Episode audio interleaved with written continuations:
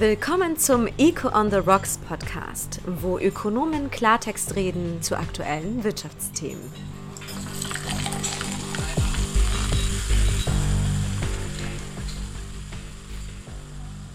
Guten Abend, Veronika.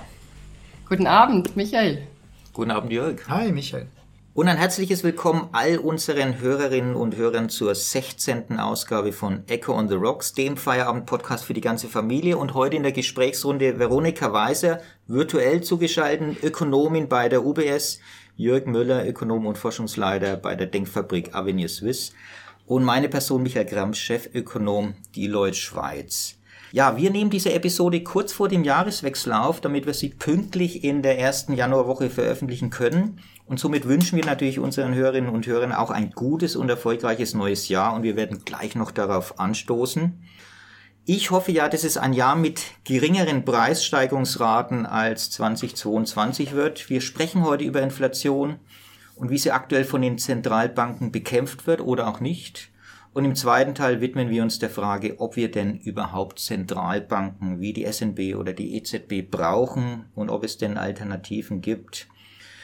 Veronika Jörg, ich habe die hohe Inflation schon beim Kauf der Weihnachtsgeschenke gespürt, noch mehr als ich jetzt meinen Urlaub gebucht hatte. Da war ich schon sehr schockiert über die hohen Preise. Wie sieht es denn bei euch aus? Wird die hohe Inflation denn eure Konsumlaune und euer Konsumverhalten im neuen Jahr stark beeinflussen, Veronika? Ja, also tatsächlich meine Konsumlust ist etwas zurückgegangen. Ich gehe noch weniger ins Restaurant, muss ich sagen. Und genau das Thema Urlaub, das du schon angesprochen hast, als wir zusammensaßen in der Familie für die Urlaubsplanung, da habe ich dann auch etwas gestockt. Ja, ich mache es anders. Äh, alles raus, was keine Miete zahlt. Weil also wirklich Konsum aufschieben ergibt ja wenig Sinn. Das ist wirklich genau diese stimulierende Wirkung von Inflation, die sie ja hat. Deshalb sieht man ja auch ein, eine, Inflation, eine positive Inflation an. Wo ich es wo gemerkt habe, ist lustigerweise ähm, bei der Reinigungskraft für die Wohnung. Da kam plötzlich ein WhatsApp und da wurde dann auch mit der Inflation argumentiert für mehr Lohn. Also es ist schon, es ist allgegenwärtig und es ist wirklich im, im allgemeinen Diskurs angekommen, würde ich sagen. Okay, also Veronika und ich, wir versuchen eher die Inflation zu dämpfen, sozusagen, indem wir unseren Konsum zurückführen. Jörg heizt den Ganzen noch entsprechend an. Wo ich allerdings nie spare, ist wirklich bei Lebensmitteln, hohe Qualität und auch äh, beim Flüssigen. Und da sind wir eigentlich gleich bei unserer obligatorischen Getränkeauswahl. Und wir starten diesmal relativ nüchtern, nämlich mit einem Softdrink beziehungsweise Energy Drink. Inzwischen auch ein Kultgetränk in der Schweiz. Das Getränk selbst ist aus der Schweiz, aber der wichtigste Zusatzstoff aus Argentinien und zwar Mate. Und wir haben hier ein Puerto Mate Bio Energy Drink. Das ist ein Mate-Tee mit Koffein und hier verfeinert auch mit Granatapfel. Ich würde sagen, wir beide hier stoßen schon mal an. Du, Veronika, hast virtuell ja auch noch dein eigenes Getränk. Cheers. Cheers. Und der Grund, warum jetzt und Argentinien, Argentinien und Inflation ist ja leider ein sehr trauriges Kapitel und man sieht an diesem Beispiel eigentlich ganz gut die zerstörerische Kraft der Inflation. Also aktuelle Inflation sind wir bei knapp 90 Prozent in Argentinien, Schweiz 3 Prozent, im Euroraum so im Schnitt 10 Prozent. Seit vier Jahren generell immer über 30 Prozent, Leitzins am 75 Prozent, Schweiz aktuell bei 1 Prozent.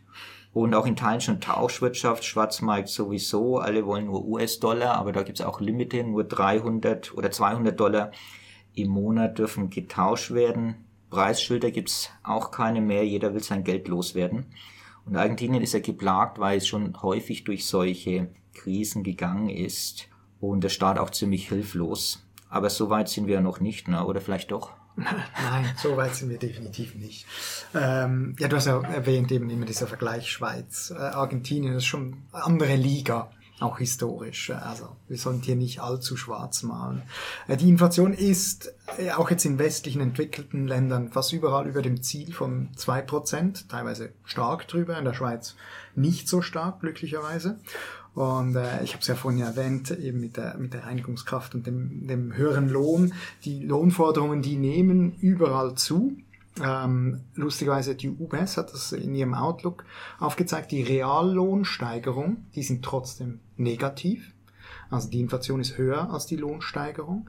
Ähm, die US hat da berechnet 1,8 Prozent äh, ein Reallohnverlust. Ähm, das ist ziemlich viel. Das ist der höchste ähm, seit 1942 in der Schweiz. Und deshalb mit dieser Inflation, ja, wir haben jetzt höhere Inflation, aber Vieles deutet darauf hin, dass jetzt in der kürzeren Frist das auch wieder abgedämpft wird. Eben dieser Reallohnverlust, das wirkt dämpfend auf den Konsum. Äh, wir haben es vorhin gehört von Veronika und von dir, eben man schaut eher drauf, dann viele erwarten, dass sich generell die Wirtschaftsentwicklung abkühlt, also dass wir ein bisschen in eine Rezession kommen, viele erwarten das und das hat dann eben inflationsdämpfende Wirkung. Und dann kommt noch hinzu der Basiseffekt bei der Energie, das, ähm, das wird sich dann auch wieder auswirken. Und insofern glaube ich schon, in der kurzen Frist ist es wahrscheinlich nicht so tragisch. Wir werden da wahrscheinlich eine Entspannung sehen. Mittelfristig bis langfristig bin ich negativer. Das äh, haben wir ja schon bei unserem ersten Inflationspodcast Genau, besprochen. die haben wir vor gut einem Jahr aufgenommen. Ich habe nochmal reingehört und wir haben ja ziemlich eine Punktlandung hinbekommen. Äh, wir hatten prophezeit, der große Inflationsschub kommt relativ bald und in der Schweiz werden wir etwas besser dastehen. Jetzt sind wir nicht froh, dass wir da wirklich recht behielten, aber wir wollen es doch schon mal äh, erwähnen. Veronika, also Jörg ist ja relativ optimistisch hier, zumindest für die kurze Frist, Frist, genau. Das will ich betonen. Bist du ebenfalls äh, optimistisch? Ja, ich würde mal damit starten zu sagen, in der Schweiz ist die Situation ja wirklich nicht so dramatisch. Also mit unseren drei, dreieinhalb Prozent Inflation, das ist alles noch sehr gut verkraftbar eigentlich und, in dem Rahmen dessen, was man mal als äh, etwas höhere Inflation oder mal etwas tiefere Inflation ansehen würde. Aber es ist natürlich auch wahr, dass in anderen Gebieten der Welt manchmal die Inflationsrate doppelt oder dreimal so hoch ist wie das Ziel. Und ähm, dann wird es dann schon happig. Also in den USA ähm, sind wir bei, bei sieben, acht Prozent ähm, gewesen, zumindest Mitte Jahr. Im Juli haben wir so den, den Höchststand erreicht, äh, aber auch in der Eurozone natürlich Inflationszahlen über zehn Prozent. Das wird dann schon etwas schwieriger. Aber wie Jörg das auch schon andeutet, viele der Treiber der Inflation, die schwächen sich jetzt langsam ab. Einige zumindest. Äh, und das sollte auf jeden Fall dämpfend wirken. Und natürlich die Zentralbanken, die haben ja äh, auch wieder kräftig die Zinsen angehoben. Ja, kräftig. Man, man kann diskutieren, ob es kräftig genug ist, aber sie haben immerhin die Zinsen angehoben, die allermeisten. Naja, viel zu spät natürlich, kommen wir vielleicht nachher noch drauf zu sprechen. Die 10% hm. sind natürlich schon viel zu hoch. Ja, ja, ja und äh, auf, ich habe sehr auf die Baltikum über 20% immerhin in der Eurozone. Also ich teile jetzt den Optimismus nicht so. Ich glaube auch, wir haben den Peak erreicht, es geht nach unten. Ja, Basiseffekte haben wir, aber ich glaube, die langfristigen Treiber der Inflation, die sind massiv. Und es sind ja diese berühmten 3Ds, man könnte fast noch 4D, wenn wir die Staatsverschuldung mit hinzunehmen, also Dekarbonisierung, Deglobalisierung und auch Demografie. Und da deutet viel darauf hin, dass wir fundamental äh, wirklich strukturelle Änderungen haben, die langfristig zu höheren Inflationsraten führen. Also ich glaube, die Zeiten sind vorbei, dass wir wieder Werte von unter 2% sehen werden für eine lange Zeit, oder? Nein, wie gesagt, mittel- bis langfristig und auch dieser kurzfristige Optimismus, äh, das ist sozusagen Delta-Optimismus. Also die Veränderung der Inflation und Inflation ist ja schon eine Veränderung. Ähm, und mittel- bis langfristig bin ich deiner Meinung, es gibt strukturelle Änderungen, die für höhere, permanent höhere Inflation sprechen. Und du hast gesagt, das vierte D, Deficit oder Debt, ich glaube, das ist sehr wichtig. Also wir haben äh, diese Fiscal Dominance, diese fiskalische Dominanz, weil die Staaten sehr stark verschuldet sind. Wir haben Frankreich, äh, Großbritannien, USA, Italien überall äh, über 130 Prozent ähm, diese Schuldenrate, Schulden zu, ähm, zu der Wirtschaftsleistung, Debt to GDP. In Japan sind wir bald bei 260 Prozent. Das sind enorm hohe Zahlen. Und es gibt ja dieses BOMO von Milton Friedman, der hat mal gesagt, Inflation is always and everywhere a monetary phenomenon. Das ist bekannt. Weniger bekannt ist ein Zitat von Thomas Sargent, einem, äh, auch einem Makroökonom. Äh, und der mal gesagt, persistent inflation is always and everywhere a fiscal phenomenon.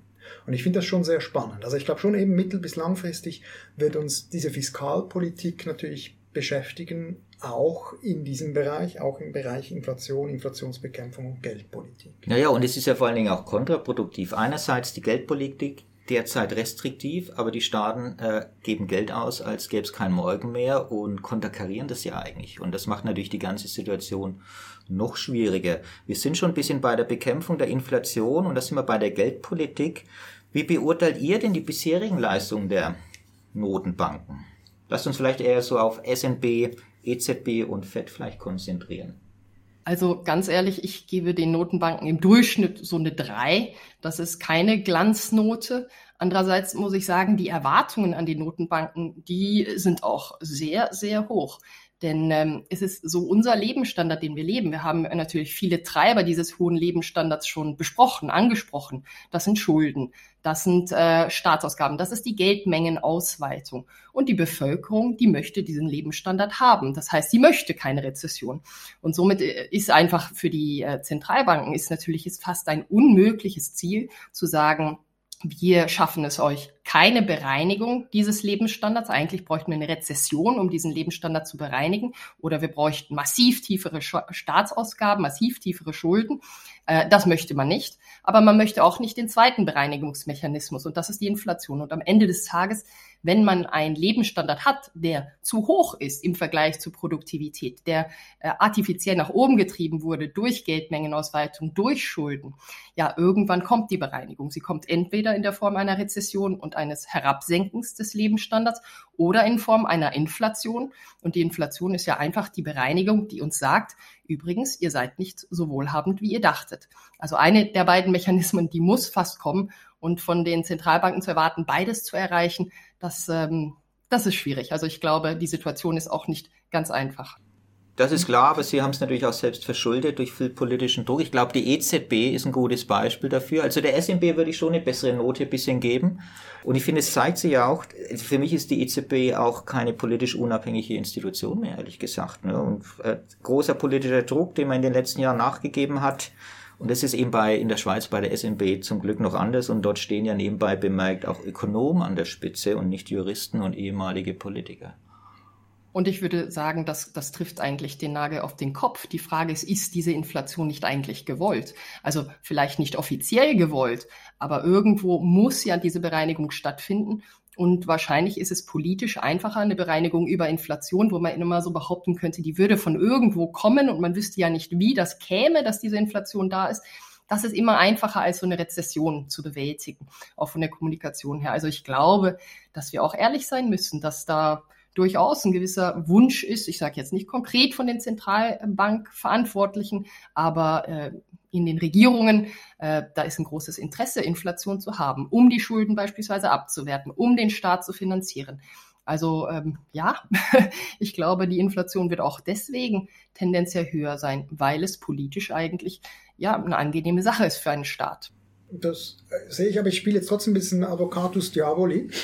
Wir hatten ja schon lange deflationäre Tendenzen. Das war ja schon auch spannend. Also wir hatten jetzt ein Jahrzehnt vor der Covid-Pandemie ähm, die irgendwo wir stark deflationäre Tendenzen hatten, trotz einer expansiven Geldpolitik bis zu einem gewissen Grad. Das muss man ihnen schon auch zugute halten. Und dieses Ziel von zwei Prozent, das kommt ja nicht von ungefähr. Das ist ja unter Ökonomen schon breit abgestützt, weil man äh, eben diese deflationäre Falle verhindern will, weil man ähm, einen gewissen, eine gewisse Konstanz im, im Geldumlauf haben möchte. Bevor wir diskutieren, ob man die Zentralbank überhaupt noch braucht oder was für Alternativen gibt, würde ich sagen, zweites Getränk und Jörg. Ich habe ein Brooklyn Lager mitgebracht. Nicht Koffein, sondern unser klassisches Ding.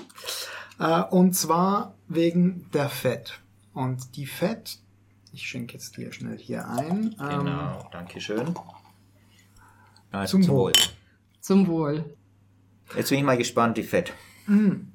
Ja, die FED, die wurde ja relativ spät gegründet.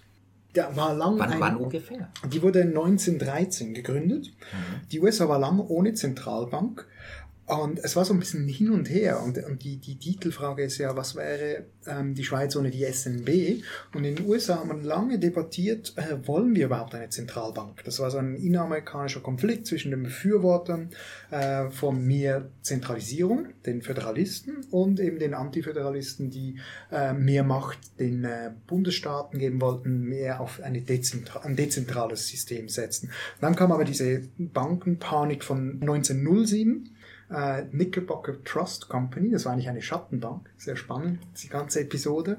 Und da kam es eben zu dieser Panik und das hat dann diesen Bestrebungen Auftrieb verschaffen, dass man äh, eine Zentralbank gründen sollte die Zentralbank eben 19, das Fed 1913 gegründet, hat dann bei der Great Depression trotzdem nicht wirklich geholfen, kam dann auch sehr unter, äh, unter Beschuss.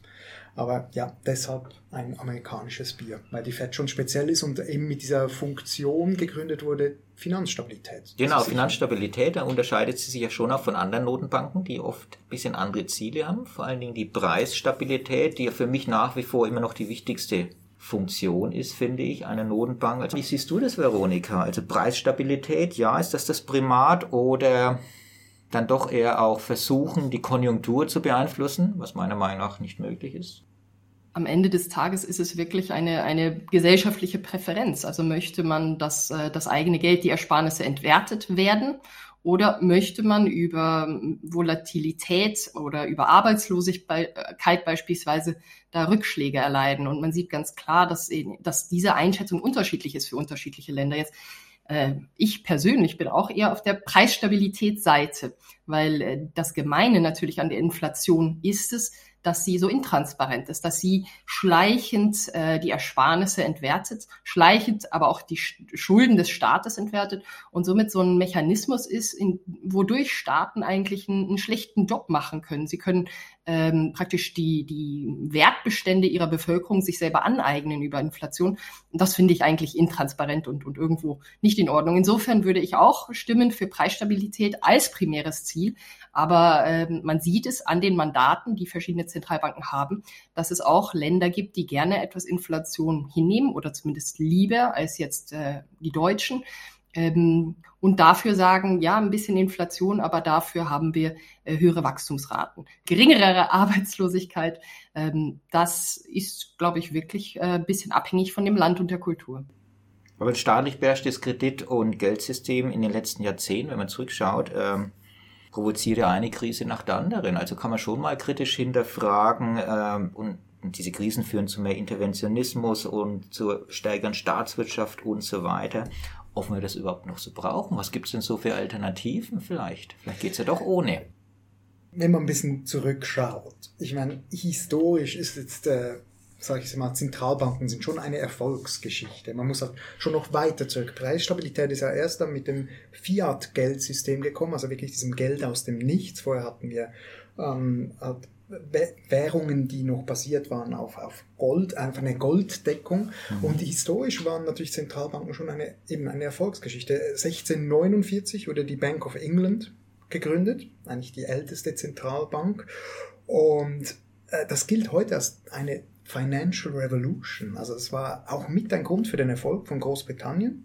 Ähm, dass damals, und das ist lustig, da kommt noch eine ganz andere Funktion, die wir vorhin gar nicht angesprochen haben, nämlich die Finanzierung von Staaten. Das war die primäre Rolle von der Bank of England. Da ging es nämlich um einen Kredit an die Krone, um den Krieg mit Frankreich zu finanzieren. Und das war ein ziemlich gut, ein guter Deal für die Krone. Die, das hat dann eben viele Historiker glauben, dass das den Grundstein für den Erfolg von Großbritannien in dieser Zeit ähm, äh, begründet hat.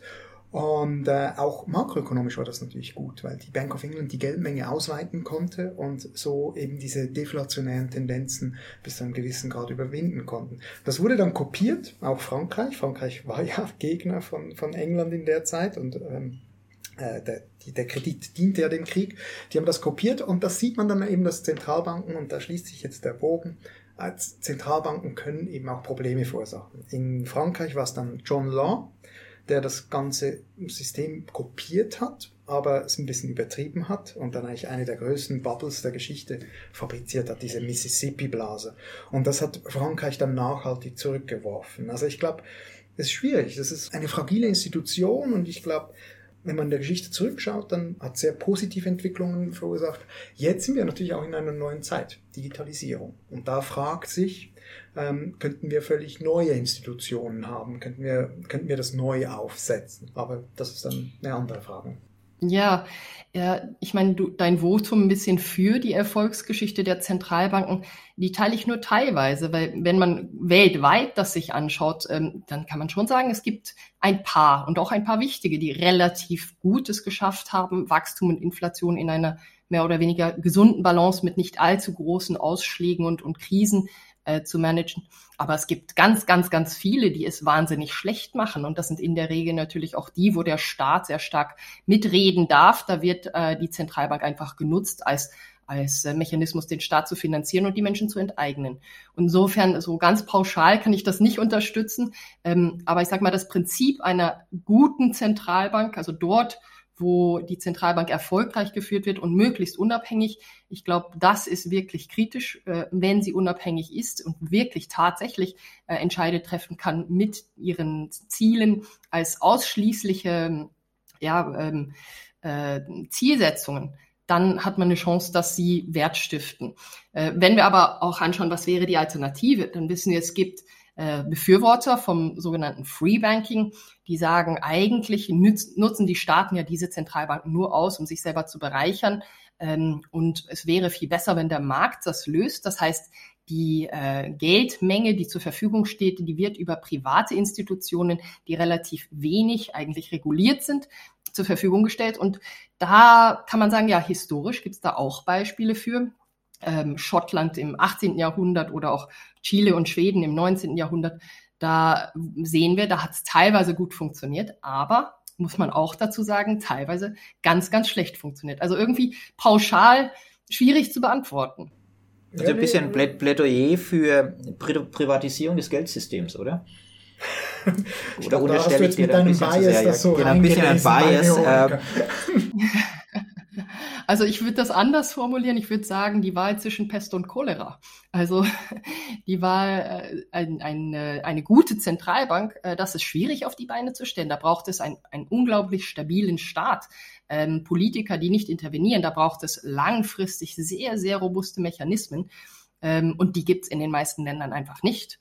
Und insofern äh, die Alternative des Marktes, wo wir auch wissen, auch das funktioniert eigentlich auf Dauer in der Regel nicht. Und auch da müsste man sonst regulieren, aber dann sind wir wieder in einem regulierten System und dann können wir auch gerade eine Zentralbank nehmen. Insofern äh, eher Pest und Cholera würde ich sagen. Also bei Wettbewerb der Währung sehe ich es ein bisschen anders, aber du hast ein gutes Beispiel gebracht. Bei den Ländern, wo wirklich über lange Zeit hohe Inflation herrscht, wo kein Vertrauen in den Staat herrscht und so weiter, dort gibt es ja Alternativen, derzeit aktuell wirklich, wo auch, da bin ich jetzt beim Thema Kryptowährung, wo Kryptowährung schon fast wie eine Art Parallelwährung äh, benutzt wird. Und das sind wir jetzt wieder bei Argentinien, sind wir aber auch bei der Türkei oder Venezuela. Also wäre das vielleicht eine Option.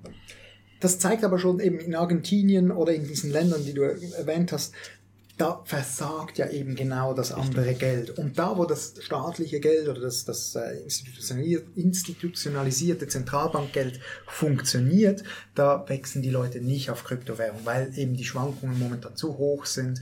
Und, ähm, also zumindest nicht als Ersatz, sondern eher primär Spekulation oder Hedging für Extremfälle.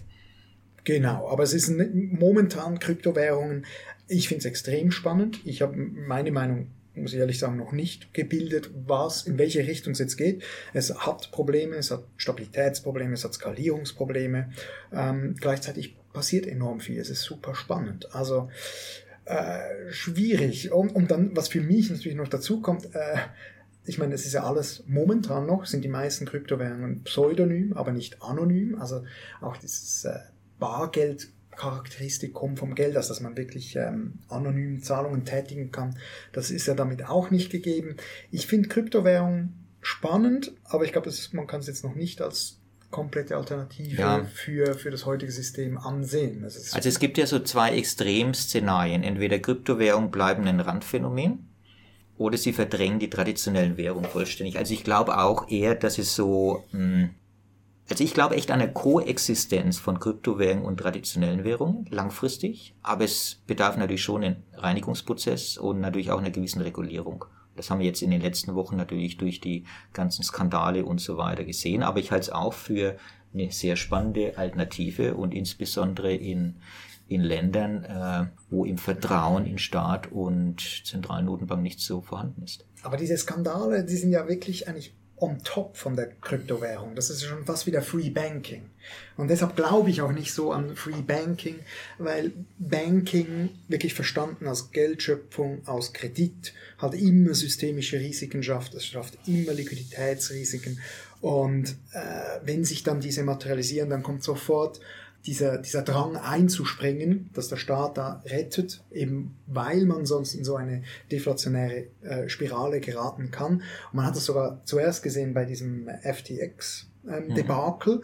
Ähm, und dann hat ja dann Binance wollte ja nicht wie als eine Art Land of Last Resort. Man sieht es wirklich wieder, es wird, die Geschichte wiederholt sich hier echt ein bisschen. Das ist wie JP Morgan Anfang des 20. Jahrhunderts.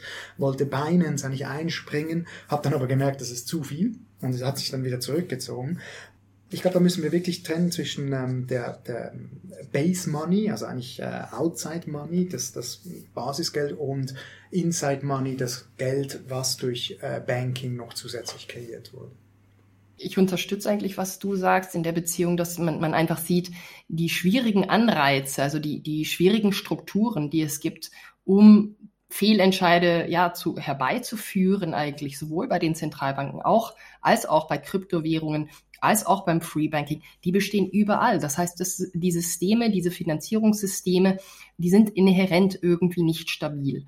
Und die Frage ist, welche Instabilität möchte man hinnehmen? Bei den Kryptowährungen sieht man, der, der große Nachteil der Instabilität der, der Kryptowährungen, der Preise der Währungen, ähm, die ist besser hinnehmbar für kriminelles Geld. Also das kriminelle Geld, das sagt eher, ich nehme das hin, dass das fluktuiert, weil dadurch kann ich mein Geld sauber machen. Und für viele Privatpersonen, die jetzt nicht kriminell sind, ist, sind diese Volatilitäten, diese massiven Volatilitäten einfach nicht so attraktiv.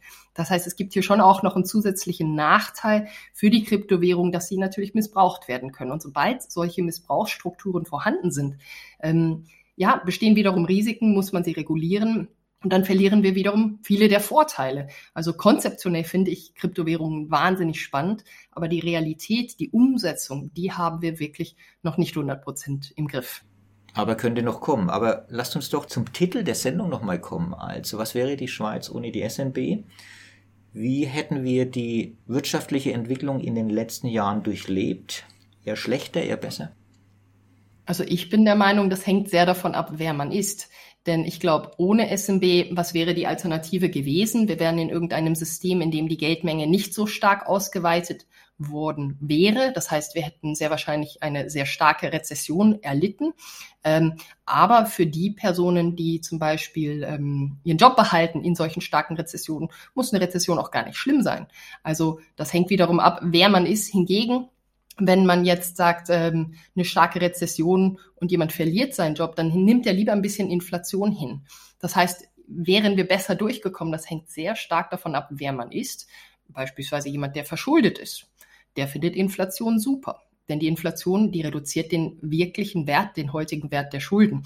Äh, also wären wir besser durchgekommen. Ich glaube, es hängt wirklich davon ab, wen, wen man anschaut und wer eigentlich von welchem Element betroffen ist, vom Wachstumsschwäche oder eben Inflation ich glaube, das ist extrem schwierig zu beantworten, weil man muss ja dann beantworten, was für Geld man hätte. Also hat man dann äh, Warengeld, hat man wieder Gold- oder Silbergeld, hat man eben Währungswettbewerb und deshalb auch die Frage, die Geldmenge ausgeweitet, weniger ausgeweitet. Äh, hat man noch eine Geldpolitik oder eben hat man äh, verschiedene private Währungen, die auf irgendeinem Warenkorb, wie das Hayek vorgeschlagen hat, ziemlich komplexes System übrigens, mit, mit äh, irgendwelchen Derivaten. Ähm, also es ist extrem schwierig zu beantworten, finde ich. Ja, Michael, die Frage an dich, was ist denn dein Votum? Ja, also ich glaube, äh, dass es ohne Zentralnotenbank in Ländern wie der Schweiz aktuell definitiv noch nicht geht. Ich möchte aber nicht ausschließen, dass wir in Zukunft wirklich Alternativen vielleicht hätten den Missbrauch auch, den haben wir jetzt nicht so sehr in der Schweiz, aber natürlich in anderen Ländern auch, natürlich durch Staat, durch Regierungen, Missbrauch bei der Geldpolitik, direkt oder indirekt, zu viel Verlusten äh, und äh, sozialen Spannungen etc. Äh, führen. Und ich bin eben eher, da gibt es ja diesen berühmten Spruch, lieber 5% Inflation als 5% Arbeitslosigkeit. Deine Meinung, Veronika, hat ein bisschen in die Richtung geklungen. Ich, ich halte es eher ein bisschen andersherum. Ich glaube, das Problem ist wirklich mit hoher Inflation und da sind wir jetzt schon langsam in dem Bereich, nicht so sehr in der Schweiz, aber in den anderen Ländern, das ist wirklich langfristig und mittelfristig extrem gefährlich. Und da gibt es dann durchaus mal Überlegungen anzustellen, inwieweit denn andere Alternativen, wenn es hier äh, entsprechende Stabilität gibt, sei es mit Kryptowährung, durchaus eine Option wären. Abschlussfrage. In zehn Jahren werden wir in einigen Ländern vielleicht wirklich neue Währungssysteme sehen. Was glaubt ihr? Ich sehe das nicht in zehn Jahren, aber in 50 Jahren würde ich es nicht ausschließen. Zehn Jahre, das ist eine, eine kurze Zeit, wenn man die Zentralbankgeschichte anschaut. Und ich glaube, dafür sind die Kryptowährungen noch nicht weit genug. Die, das Verständnis, wie man solche Währungen reguliert, ist noch nicht so weit. Ich glaube, es wird noch ein bisschen länger dauern. Aber ausschließen würde ich es nicht. Aber was man dazu sagen muss, die Staaten, die haben natürlich ein Rieseninteresse an diesen Zentralbanken. Die Zentralbanken, die ähm, schütten Gewinne aus an die Staaten. Und insofern ist es natürlich inhärent irgendwie für Politikerinnen und Politiker zu sagen, das System möchten wir aufrechterhalten. Äh, spannend wäre es, wenn dann so ein Wettbewerbsdruck entstünde, zu sagen, dann müssen die Zentralbanken aber auch einen guten Job machen, damit die Menschen bereit sind, diese Währungen auch weiterhin zu halten. Man sieht es in Argentinien, sie sind es nicht bereit zu halten, sie möchten alle Dollar haben. Äh, aber das wäre natürlich eine positive Entwicklung aus den Kryptowährungen, wenn man merkt, okay, die Zentralbanken müssen jetzt verantwortungsvoller, nachhaltiger handeln um zu verhindern, dass ihnen das Geld abfließt und ihre Gewinne, die an, den, an die Staaten ausgezahlt werden sollen, dass die nicht äh, stark absinken oder, oder ja, deutlich weniger werden. Also zehn Jahre ist vielleicht eine kurze Zeit, 50 Jahre würde ich vielleicht nicht gerade geben. Ich glaube, in den nächsten 20 Jahren wird schon spannend werden. Und wir haben immer noch die Eurozone mit sehr vielen Problemen. Also das wird sicher spannend, was da passiert. Ob es nicht vielleicht doch mal noch ein ein Ausstieg aus dieser Eurozone gibt von einem Land. Das könnte durchaus möglich sein. Und eben im Kryptobereich, wir haben es besprochen, da, da geht extrem viel, das ist extrem spannend. Wir haben äh, dieses Libra, Diem von Facebook, das wurde eigentlich politisch dann gekillt. Mhm. Vielleicht gibt es auch da nochmal ein Revival von, von der Tech-Industrie, sonst von, von Business, die einen neuen Währungskorb aufsetzen für, für eine solche digitale Währung. Also ich glaube, es ist extrem viel möglich plötzlich. Und ich glaube, Geldtheorie und äh, Geldpolitik war wahrscheinlich noch nie so spannend wie jetzt gerade in diesen 2020er Jahren. Wunderbar. Ich würde sagen, ich bin ein bisschen so zwischendrin, 10 bis 15 Jahren. Und vielleicht brauchen wir einen Elon Musk oder sonst wie der hier äh, das als neues Projekt ansieht. Könnte man ja, der macht, schon, der macht schon genug. Ja. Lasst uns nochmal anstoßen, verbunden mit einem Dankeschön für das Gespräch. Zum Wohl. Zum Wohl. Weißt du genau. Wir wünschen allen noch einen schönen Abend, eine gute Restwoche und noch einen erfolgreichen Start ins neue Jahr.